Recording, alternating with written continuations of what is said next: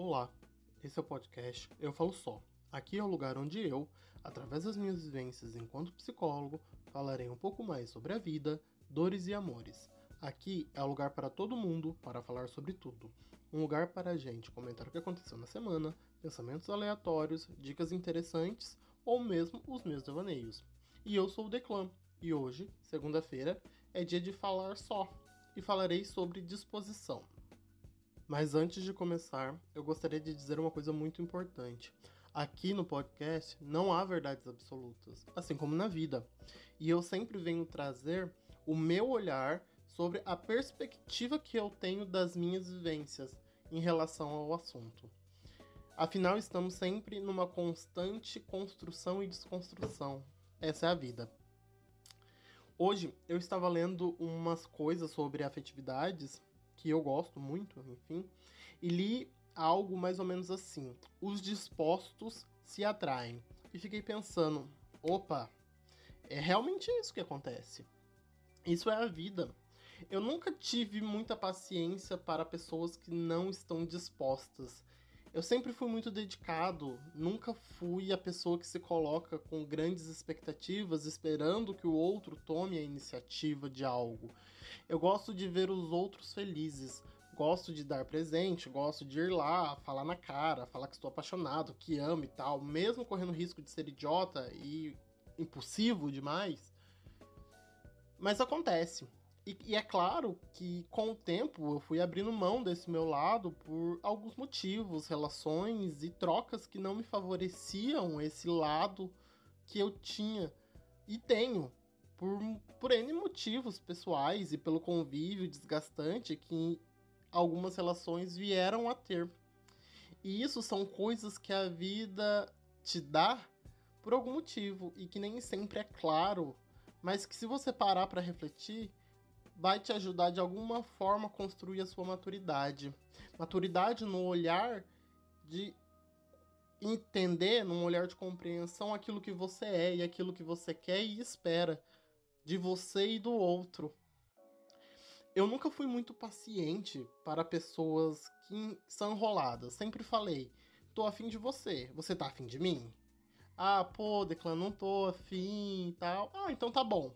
Eu tenho duas opções com isso ir continuando ali, investindo afeto, na esperança de um dia a pessoa me corresponder, mas sem criar grandes expectativas nisso, porque a pessoa disse que não gostava de mim, então eu não posso culpar ela e nem se no futuro eu continuar investindo afeto e ela não me corresponder. E se eu escolho continuar tentando, é porque eu assumi o risco de ficar ali. Então eu bato essa decisão no peito.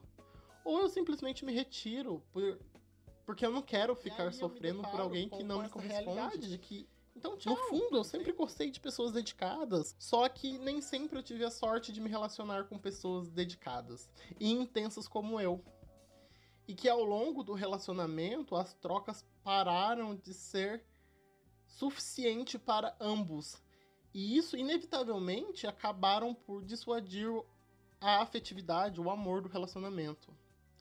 Hoje, Assumo essa convicção de que gosto de me dedicar e quero que se dediquem a mim, respeitando toda a construção que sou, seja do lado impulsivo que o Declan tem, seja o lado melancólico, solitário, o meu lado bobo, o meu lado filosófico, poético que às vezes vem.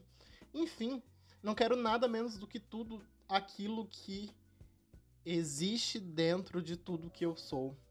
Eu quero gente mentalmente madura, que aceite a vulnerabilidade, que ama e que se entrega. É exatamente por isso que a ideia de que pessoas dispostas se atraem fez todo sentido para mim hoje. Esse negócio de ter que lembrar o outro que ele tem que gostar de mim, que ele tem que me respeitar, é, é, é uma merda. E aqui eu tentei achar outra palavra, mas não me veio nada melhor para simplificar. É, é uma merda você tem que ficar lembrando que o outro tem que gostar de mim. Ou que o outro tem que lembrar que eu tenho que gostar dele. Quando a gente chega nesse ponto, já não tem mais afetividade. Já não tem mais amor. Porque você nem sabe os motivos pelos quais você ama a pessoa. Você simplesmente está no automático amando. Então é uma merda. As coisas têm que ser orgânicas, as coisas têm que acontecer. A gente não deve ficar cobrando que o outro goste, ficar cobrando que o outro esteja disposto. E o mais importante, ninguém tem obrigação de gostar de ninguém. E isso é uma frase para a gente guardar na consciência. E outra, ninguém tem a obrigação de gostar de ninguém na mesma intensidade que você gosta. Às vezes eu estou gostando muito e você está apenas gostando. E cabe a mim respeitar a afetividade sua, sem acelerar ou forçar uma situação. E quem rege esses limites são a maturidade e o bom senso. Temos que ter a capacidade de fazer leituras dos nossos relacionamentos. Então, tipo, pô, será que a pessoa tá gostando? Tá gostando, mas tem dificuldade de, de se entregar ou de confiar? Ou, pô, eu acho que a pessoa não está na mesma vibe que eu, então talvez seja a hora de eu me retirar desse relacionamento para que eu não sofra? Entende? No entanto, saber fazer essa leitura não é uma garantia de que você terá certezas absolutas para tomar escolhas. Por exemplo, às vezes uma relação com alguém muito bom chega ao fim e você vai ficar com uma certa sensação de dúvida se fez a escolha certa de ter aberto mão de uma possibilidade de um futuro muito bom. Ou se a escolha foi necessária para que fosse possível você ser quem você é hoje. E o fato de ser quem você é hoje é estar aberto a todas as novas possibilidades de encontro. E é sempre uma enorme incógnita. É a vida. E eu posso dizer que as possibilidades de encontros podem ser incríveis e te surpreender positivamente. Mas não posso te garantir que todos os encontros na sua jornada a partir de agora vai ser bons. Porque a gente não sabe essa coisa, é, é, essa ideia de que os opostos se atraem, não me pega mais. Acho que já tive experiências o suficientes para compreender que, que eu sou muito para me encaixar em vidas alheias. Tenho preguiça dessa ideia, pois é importante ter pontos de identificação para estruturar um relacionamento, no sentido de objetivo de vida, não é racional ficar com alguém que prega a liberação armamentista se eu sou um militante pacifista, entende? Claro que os opostos em situações pequenas, como por exemplo, eu torço pro time A e você torce pro time, time B, você gosta de rock eu de pagode, essas coisas se ajeitam. Porque relacionamento é sempre um eterno ceder você terá que ceder bastante e aceite isso. Quer estar em um relacionamento é saber que você vai ter que abrir mão de algumas vontades pelo outro. Para amar é preciso que exista disposição. Então é muito importante que você se envolva com alguém que esteja disposto a te amar, a entender como você é, a te aceitar, a ceder. Relacionamento é dia a dia, é querer conhecer cada detalhe, cada sorriso, cada respiração e não existe regras e receitas prontas para o amor.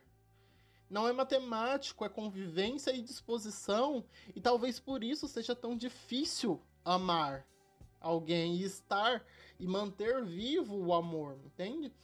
Acho que os dispostos se atraem muito mais do que os opostos. Opostos irão consumir em demasia tempo e energia que poderia estar sendo empregado em coisas mais importantes para a relação. Consegue compreender isso? Muito mais que aprender a gostar de algo é a possibilidade de vivenciar junto algo. Qualidade afetiva é qualidade de vida. Carinho e admiração são mais nobres quando vêm de identificação. Quando eles vêm de observação, ele pode se tornar maçante e isso não se sustenta por muito tempo. De todo modo, eu acredito que nós devemos parar de criar mapas mentais muito rígidos, no sentido de idealizar um relacionamento sem defeitos, pois a perfeição não existe isso precisa ficar bem claro. E também não devemos generalizar os traumas passados. Não é porque aconteceu algo muito ruim no meu último relacionamento que vai se perdurar nos próximos. As pessoas são diferentes, então dê oportunidade das pessoas serem.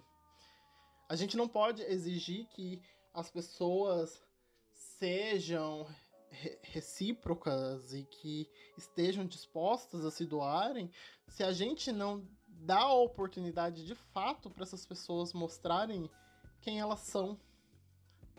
Amar para mim hoje é maturidade. E a maturidade não é uma coisa que a gente explica.